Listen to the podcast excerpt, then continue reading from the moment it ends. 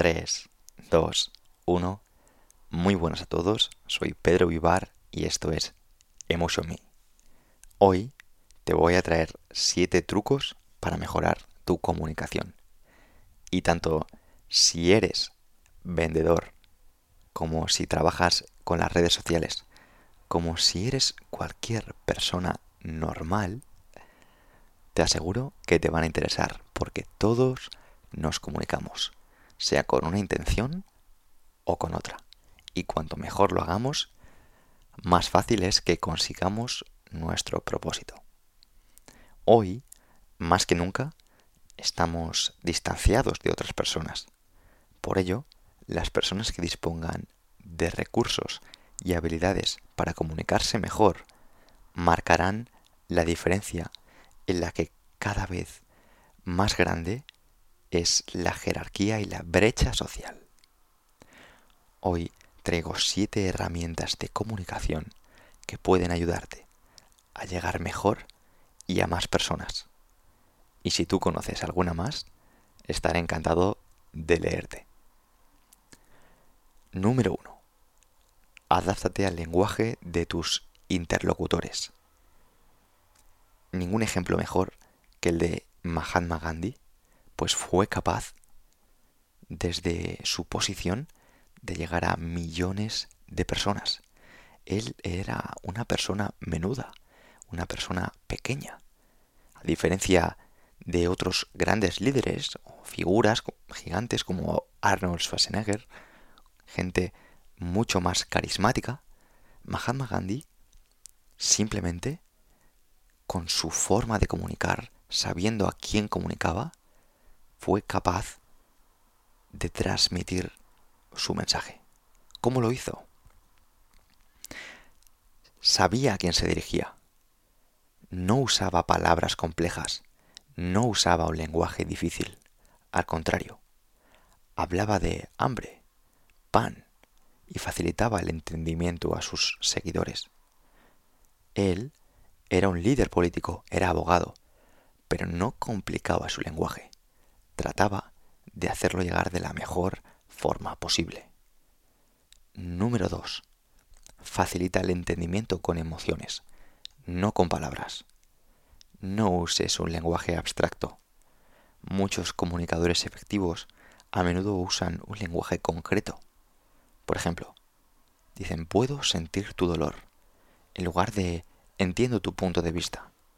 Es muy importante transmitir emociones en lugar de simplemente información. Recuerda que las personas se quedan por cómo les haces sentir, no únicamente por la información que le das. Evidentemente, si tienes una información que les haces sentir algo especial, como por ejemplo, mm, tu novia te es infiel, que es algo informativo, estás provocando emoción. Pero recuerda que las emociones son clave y por eso sabes que estás escuchando Emotion Me. Número 3. Evita sonar como si estuvieras dando órdenes. Procura decir, necesito tu ayuda con esto, en lugar de decir, necesito que hagas esto o quiero que hagas esto. Evidentemente vas a conseguir lo mismo con una demanda u otra, pues significan lo mismo. Pero, dependiendo del receptor, estará mucho más receptivo a que estés a sentir que te está ayudando, a sentir que te está obedeciendo. Es muy importante no sonar imperativo a menos que sea necesario. Resérvate esa baza. Número 4. Evita los condicionales. Si tienes una solicitud para una persona, evita usar podría ya que se refiere a un condicional. Por ejemplo, no digas, ¿podrías llamar a un amigo? En su lugar, reformula la solicitud diciendo, por favor, llama a tu amigo. Habrá personas que sientan confusión con el número 3, pero aquí no estás dando órdenes. Aquí estás diciendo que no hay opción. Pero lo haces con buenos modales. Lo pides por favor. Lo pides con educación pero no dejas una opción negativa.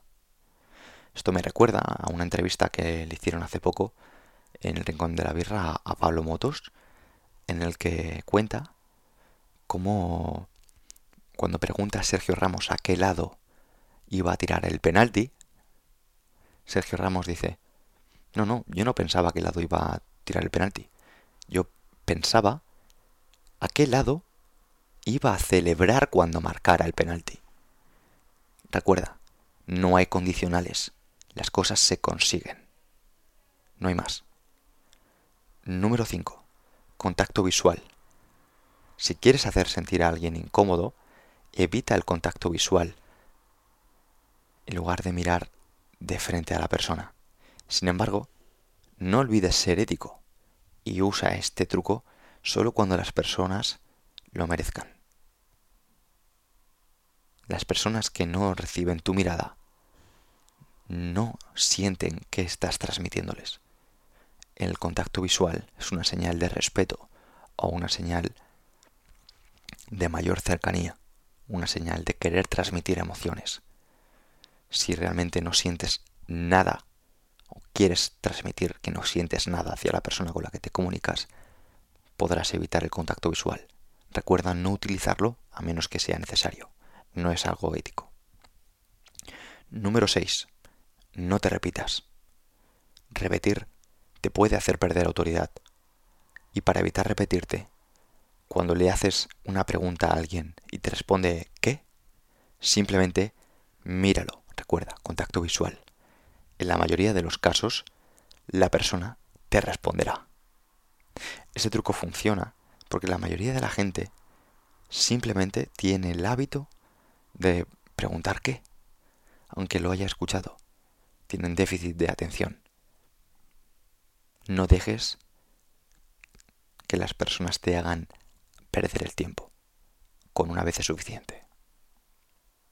Por último, usa el silencio. Número 7.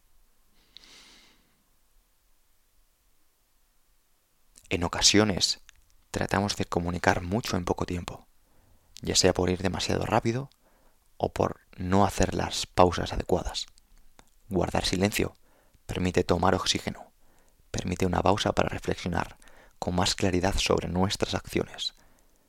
El silencio es tan importante como cualquier sonido, porque sin sonido no podría haber silencio. La música sin silencio, sin pausas, es ruido.